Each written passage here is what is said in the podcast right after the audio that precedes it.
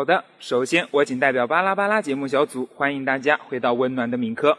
这俗话说呀，每逢佳节胖三斤，不是我说，按照这个理论，我发现各位刚进来的时候那可都是油光满面啊。毕竟这寒假可不止一个佳节呢。嗯，我们有春节，没错，一定还要算上除夕夜。毕竟这除夕夜，你看没看春晚，吃了多少东西，你自己不清楚吗？还有还要加上元宵。所以呀，这边我觉得很有必要再重新向各位同学们问一下好。好的，我重新整理一下情绪。各位至少胖了九斤的心爱的同学们呀，欢迎你们回到我们温暖的敏科。哎呦，哎呦，别动手，有话好好说呀，有事好商量的嘛。大不了我们就不提胖不胖这个话题了嘛。好的，既然广播室里有人听不得那个什么每逢佳节，嗯，三斤的话题。那我们就不提啊，毕竟生命才是本钱。这个小波发现啊，才开学不过几天，操场上就都是运动的人了。哼，想必各位到过操场的人都知道，操场上时不时就会有一些不知道烧什么的味道。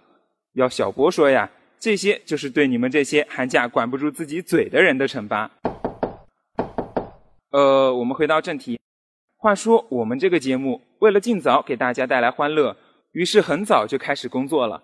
但是尽职的小波发现啊，目前国内形势一片清朗，国外看起来也是风平浪静的。于是我们就很尴尬的没有素材了。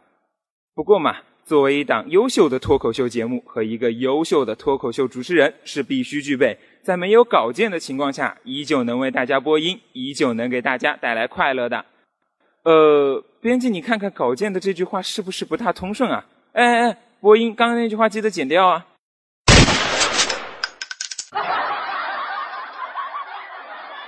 听众朋友们，大家好，请大家忘记刚才发生的不愉快。所谓说呢，一年之计在于春，在这个好像是春天的季节里，我们在一边展望未来的同时，是不是也该回顾一下我们那个愉快的寒假？最近小波总结了一下，寒假大家不过就那几个状态：间接性踌躇满志，持续性混吃等死。首先嘛，在寒假之前，期末考试之际，众小伙伴们一边痛哭流涕的预习。呃，好吧，复习。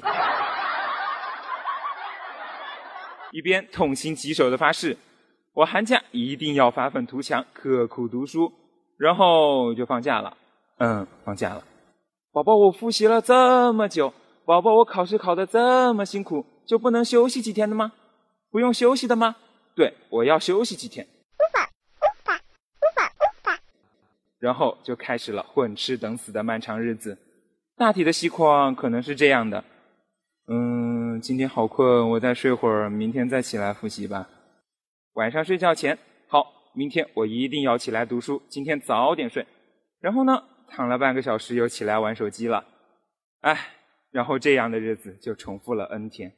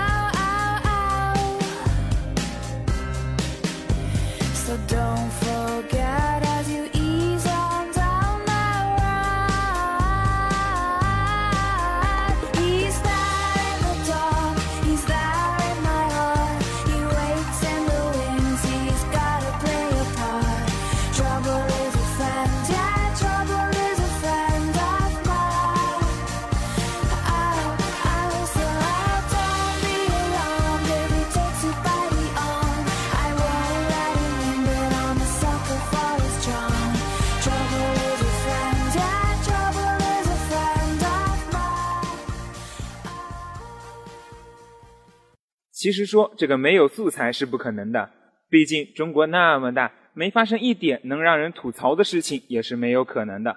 小波嘛，只是想和大家聊聊天罢了。好的，回到我们的正题，这个新闻还是跟吃有关的。毕竟大家刚过完年回来，最忘不掉的当然还是吃的嘛。事情是这样的，王先生某天和朋友约在饭店吃饭，然后点了一只七点五斤重的鸡，饭店称称重后现宰。接着就发生了意想不到的变化，鸡上桌了，王先生吃出了十只鸡爪的碎骨，哎，这一下尴尬了。紧接着，王先生又跑到了厨房一看，他点的鸡居然还活着！哇，咁就梗啦！这下就不只是尴尬了，最后还是老板赔了一千才了事。事情到了这里，小波想问一下：难道你们只觉得这只鸡有十只脚很可怕吗？难道你们不觉得能分辨出是十只脚碎骨的王先生更可怕吗？那可是碎骨啊！你想想看，你看着碎骨就能分辨出是十只鸡爪的吗？那王先生才是真正的强人啊！难道你们没有觉得这可能是一种全新的碰瓷手法吗？哎呀，厉害了，我的哥！好了，小波也不耽误大家了，毕竟那盘鸡肉也有可能是其他桌剩下的放在一起的嘛。这样想想，好像店家更不可原谅的样子。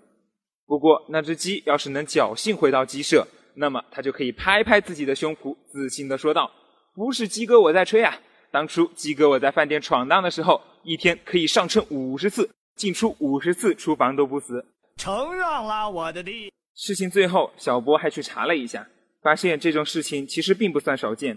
有网友表示，当初和舍友一起出去吃，吃到过五个鸡头的。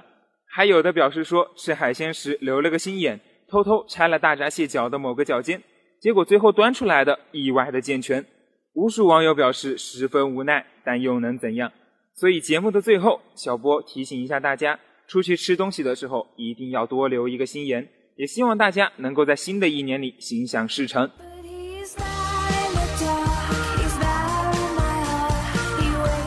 好了，本期的巴拉巴拉到这里就要和大家说再见了。感谢大家的收听，同时感谢我们的编辑义务信工贺家伟，导播如胜，我是你们的主播青阳，我们下期节目再见。